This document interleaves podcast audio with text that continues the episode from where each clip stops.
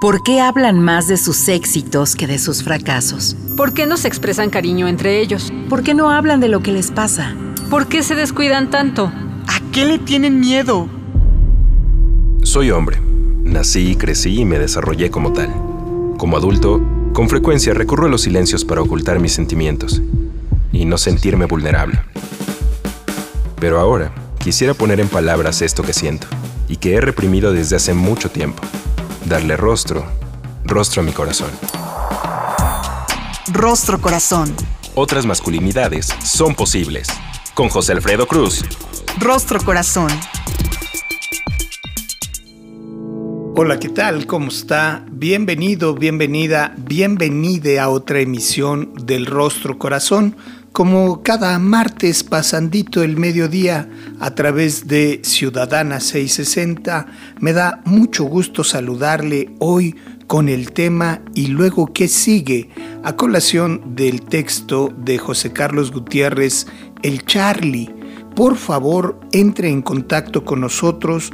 Me va a dar muchísimo gusto saludarle a través de nuestra página electrónica www.circuloabierto.com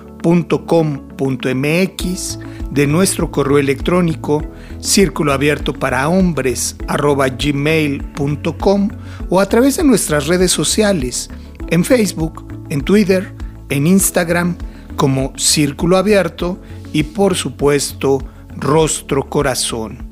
Vamos al relato del día. Rostro Corazón Yo me casé muy enamorado. Mi mujer era lo más bello de este mundo. Nos casamos al año de conocernos.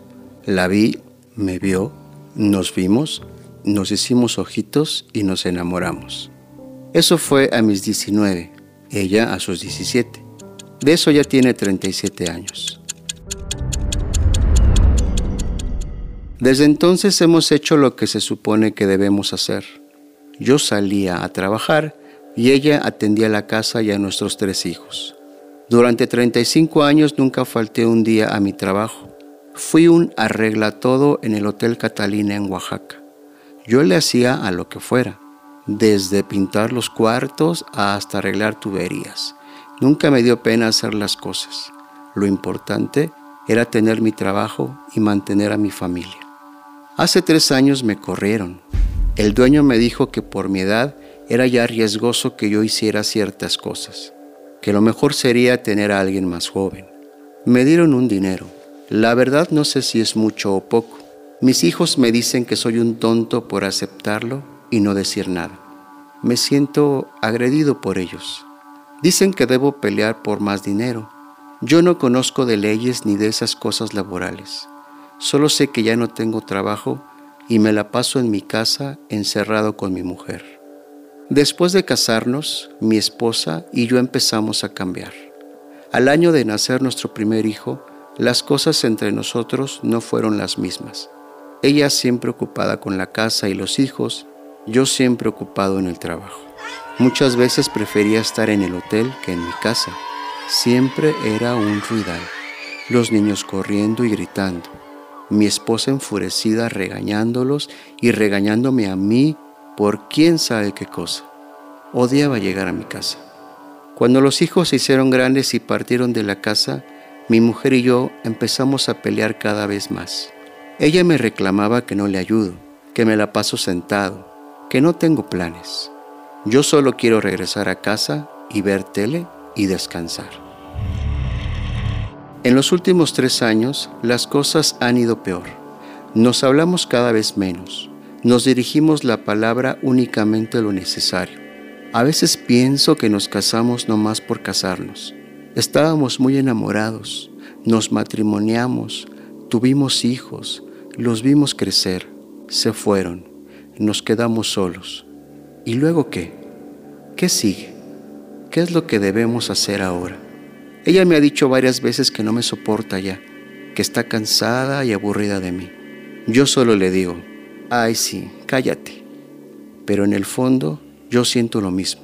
Siento que no soporto estar con ella, o lo que es peor, no sé por qué sigo con ella. Si no tenemos intimidad, nos peleamos todo el tiempo y el tiempo que resta no nos hablamos. ¿Qué relación es esa? A veces quisiera huir, salir corriendo y llegar hasta donde se pueda. La verdad no sé qué hacemos juntos. No quiero estar con ella, pero tampoco quiero dejarla. Creo que tengo miedo de qué pasaría si me separo, qué haría con mi vida solo. Al menos así como estamos, peleando y sin hablarnos, estamos juntos. Pero, ¿eso está bien? No lo sé. Me siento confundido. A lo mejor es como dice aquel famoso filósofo mexicano. No cabe duda que es verdad que la costumbre es más fuerte que el amor. Rostro Corazón. ¿Y luego qué sigue? Vaya entramado que nos deja José Carlos Gutiérrez, el Charlie, en el texto que nos regala. Y para conversar sobre él hoy de la casa, me da mucho gusto recibir a mi querido Francisco Cervantes Islas, amigo, maestro, referente, estudioso de las masculinidades, dedicado a la atención psicoterapéutica y acompañante desde las cinco leyes biológicas del Dr. Hammer o decodificación biológica de las enfermedades, perseverante en la sensibilización sobre temas vinculados a la equidad de género, las masculinidades, la resolución no violenta de los conflictos, la cultura del buen trato y fundador de Coriac y Corazonar creador de las metodologías biomasculinidades y biofeminidades, las cuales invitan y acompañan a hombres y mujeres a analizar sus síntomas, enfermedades y a revisar las creencias de género y estilos de vida que puedan mejorar su salud física y emocional. Querido Paco, ¿cómo estás? Bienvenido a Rostro Corazón. Gracias, un honor estar aquí con Charlie y contigo. Eh, muchas gracias por la invitación. Muy felices, Paquito. Gracias a ti en esta segunda temporada ya del rostro y tengo que plantearte la pregunta casi que de cajón. ¿Qué es lo que tiene que ver el texto que nos regala Charlie contigo? Bueno, como tú estás invitando al esceptis a tus invitados, pues yo no tengo problema en decirte pues las grandes pifias que he tenido, la situación de, eh, si tú me conocieran, me conocieran a los 17, 20 años, tenía yo todo el esquema machista, todo el esquema de andar buscando por aquí, por allá, etc. Y entonces, eh, imbuido en este rol de macho, de dominante, de seductor, pues el más común de los más comunes era yo. Y poco a poco, por las situaciones de la vida, que una amiga fue violada y entré a, a Covac a atender a las mujeres que sufren violencia, seguí por ahí y la vida me ha llevado a muchas cosas, ¿no? De hecho, un infarto cuando yo estaba atendiendo, me llevaba incluso mujeres violentadas a mi casa, me hizo ver que yo soy pues producto también de mis emociones. Entonces veo la correlación mucho entre mis enfermedades, mi masculinidad eh, y mi vida y cómo percibo las cosas, ¿no? Desde las grandes lecciones de mi vida, ¿qué sigue? A ver, si nos ponemos en sintonía con esta historia, pues si uno se enamora.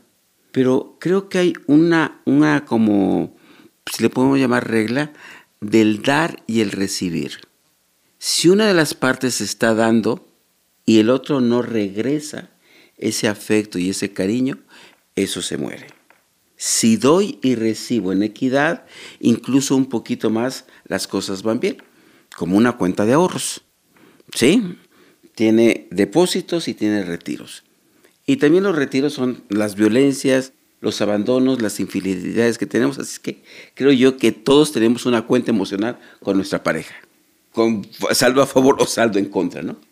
Y eso yo creo que es lo, lo que bien señalas, Carlos, desde mi punto de vista, cuando yo mismo no abono, no doy cariño, atención, corresponsabilidad, afecto, involucramiento, y entonces he llevado eh, en esos ciclos o en esos momentos a un desastre a mi pareja, a mis vínculos.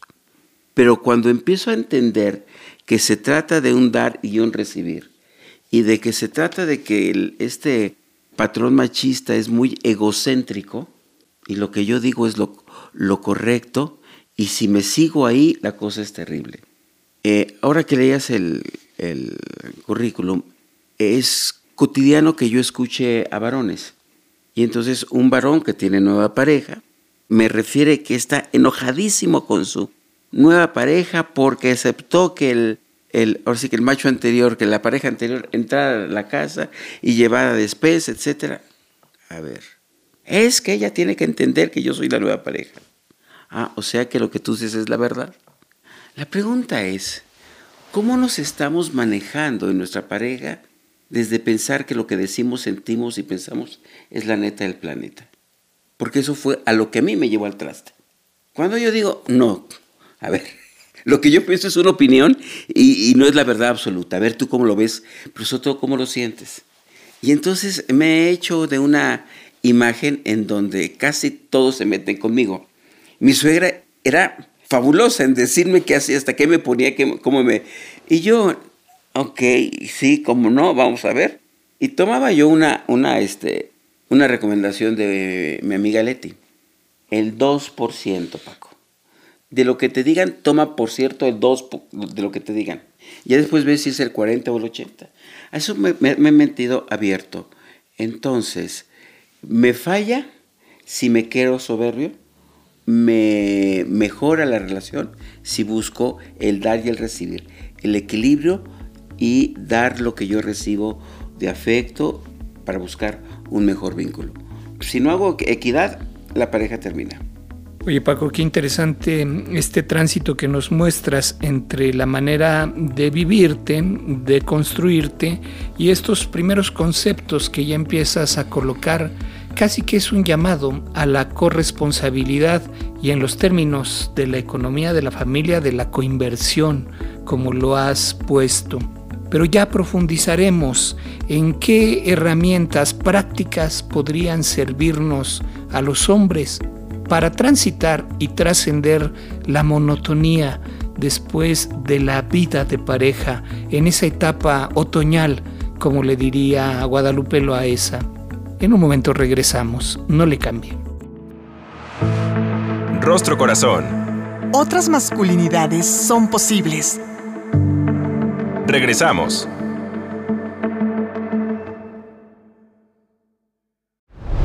Rostro Corazón. Ya estamos de regreso en el Rostro Corazón platicando el día de hoy con mi querido Paco Cervantes a colación de un sensible texto que nos ha regalado José Carlos Gutiérrez, el Charlie. Charlie, ¿dónde nace este texto? ¿Por qué decides retratar a este personaje saturado desencantado que en algún momento quiere cuestionarse qué es lo que sigue. Probablemente surgió hace muchos años, muchas décadas quizás, cuando yo escuchaba a una pareja que en ese momento ya tenían muchos años de casados, ya eran eh, personas más grandes, y yo los escuchaba pelear constantemente, hablar mal uno del otro. Y yo me preguntaba en aquel momento eh, por qué seguían juntos y se llevaban tan mal.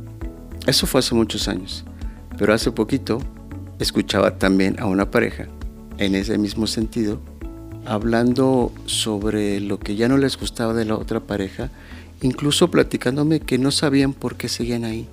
Y yo me preguntaba, ¿qué es lo que te hace permanecer en una relación en donde ya no te sientes bien, en donde no estás a gusto y en donde evidentemente la comunicación estaba rota. Y yo tratando de preguntarme, me iba por el camino de la religión, de las costumbres, de la familia conservadora, pero en cualquiera de los casos me resultaba que no era suficiente como para mantenerse ahí. Y revisando algunos datos y algunas cifras, en los últimos 10 años el nivel de divorcios ha aumentado en México, pero todavía, por lo menos para dos terceras partes de este país, el matrimonio sigue siendo como la institución social que debe de seguirse y continuarse. Pero me preguntaba a qué costo debiera ser.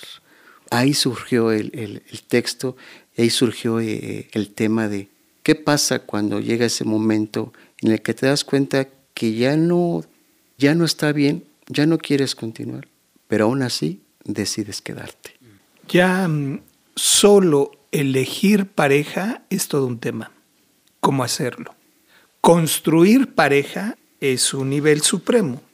Quedarse a hacer pareja cuando ya no existe la pasión que existía en los primeros años, cuando ya el conflicto se instaló, incluso cuando ya hay renuncias eh, en el contacto erótico y afectivo, se convierte en una decisión.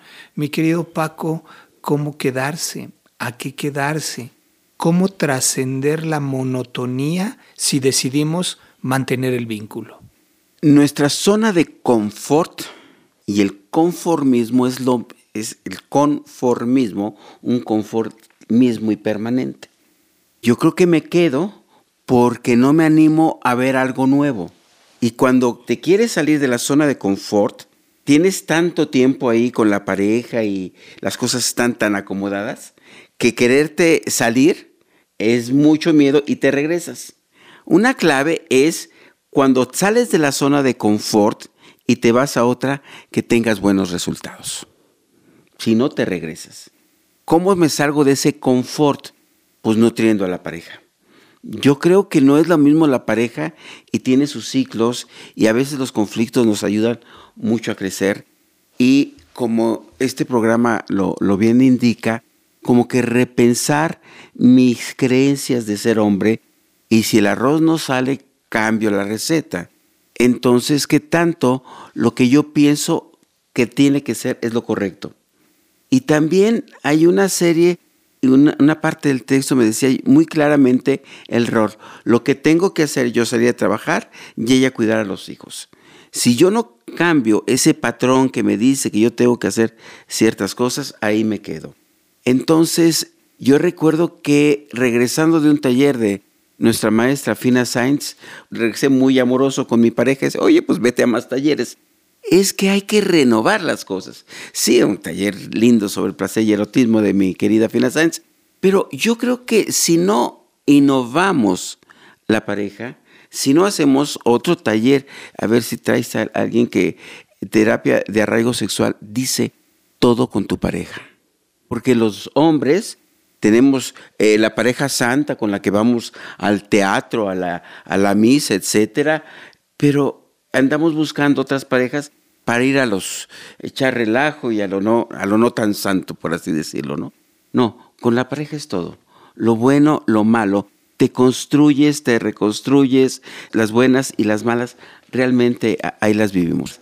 Entonces creo que uno tiene que alimentar la pareja, y para mí no tener siempre la razón, como que fluir, como que aceptar los errores, como que esa parte que mucho maneja el círculo de la humildad y la honestidad, sí, como que es pesado decir que yo tengo la razón.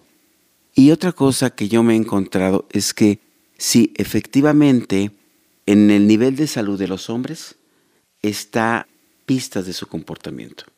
No es lo mismo que traigas un hombre con úlcera, que me traigas con próstata, que me traigas con eh, hipertensión, está alterándose, quizá ya perdió el trabajo, quizá la situación está terrible y ese eh, órgano nos está hablando mucho de su comportamiento o lo que está pasando con las mujeres. Además del cáncer de próstata, tenemos mucho cáncer de mama y de útero. ¿Qué hará que el cerebro diga, sobreactivo próstata, sobreactivo mamas, sobreactivo eh, las funciones del útero. No estamos satisfechos y nuestro cuerpo es el ente más sabio que nos va a orientar mucho. Entonces, detente un poco eh, qué no estoy digiriendo, ¿no? Y qué úlcera traigo en el estómago o qué colitis, porque no estoy sacando la cochinada, la marranada y entonces ahí en el síntoma, que es lo que yo me, me estoy dedicando, hay una riqueza de información sabia que nuestro cuerpo nos está diciendo y no estamos tomando en cuenta. Tenemos respuestas ante los dramas de la vida cualquiera, porque también somos biología, también somos así, que tenemos que reconocer y después cómo mesurarlo. Porque ante la amenaza, cualquiera, por sobrevivencia, responde. Y entonces eso sucede mucho en la casa. Y a lo que yo voy es que hoy sí puedo estar tranquilo. Hace un año estuve de la carambas y su, un gritón o fui violento. Sí, en ese momento, como cuando vamos a hacernos los análisis de lo que tú quieras, esa es una fotografía. Sí, en ese momento tenías alta el azúcar, lo que tú quieras. Pero al otro día, o meses antes, o años antes, estabas en otra situación. Entonces también tenemos que ver que cambiamos, que cambiamos, que todo esto es muy dinámico y que si me doy cuenta corrijo hacia sanar mi vida y mi vínculo.